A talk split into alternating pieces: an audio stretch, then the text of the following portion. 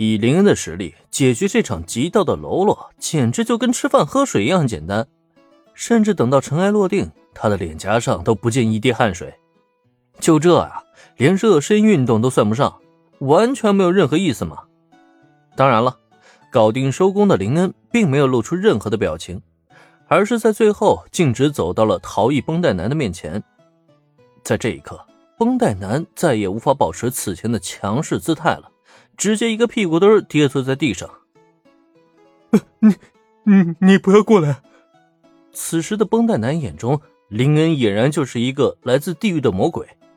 他所精心挑选的手下，在这个魔鬼面前，连一个回合都走不过去。面对这样的一个魔鬼，他压根就不敢想象自己会落得一个怎么样的结局。哼，怎么，你都要干掉我了？难道我靠近你一下都不允许吗？这么霸道啊！很显然，这个逃逸绷带男就是个软蛋啊。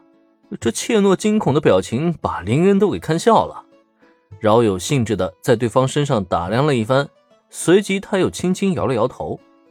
哼，这样的家伙亲自动手，他都觉得跌份儿。不过，他口中的一番话却让对面的绷带男更加的惊惧了。我。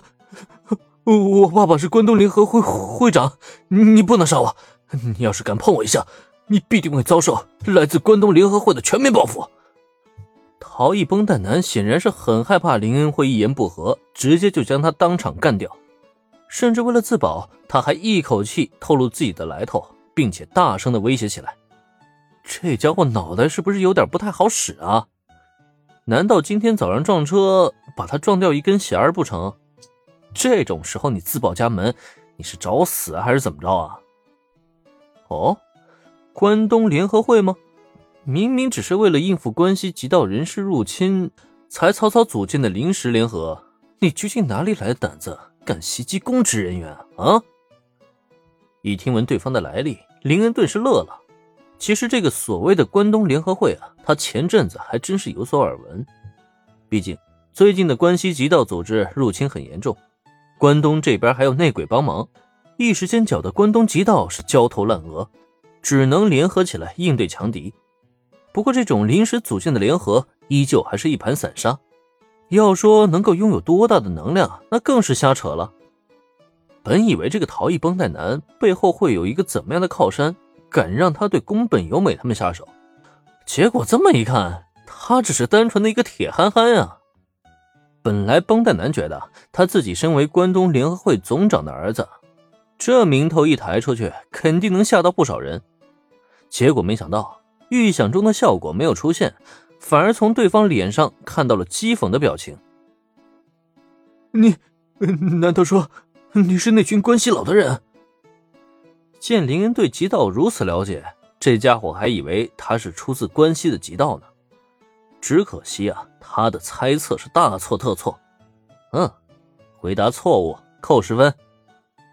微笑朝绷带男摇了摇头，林恩戏谑的伸出双手，比划出一个大大的叉字。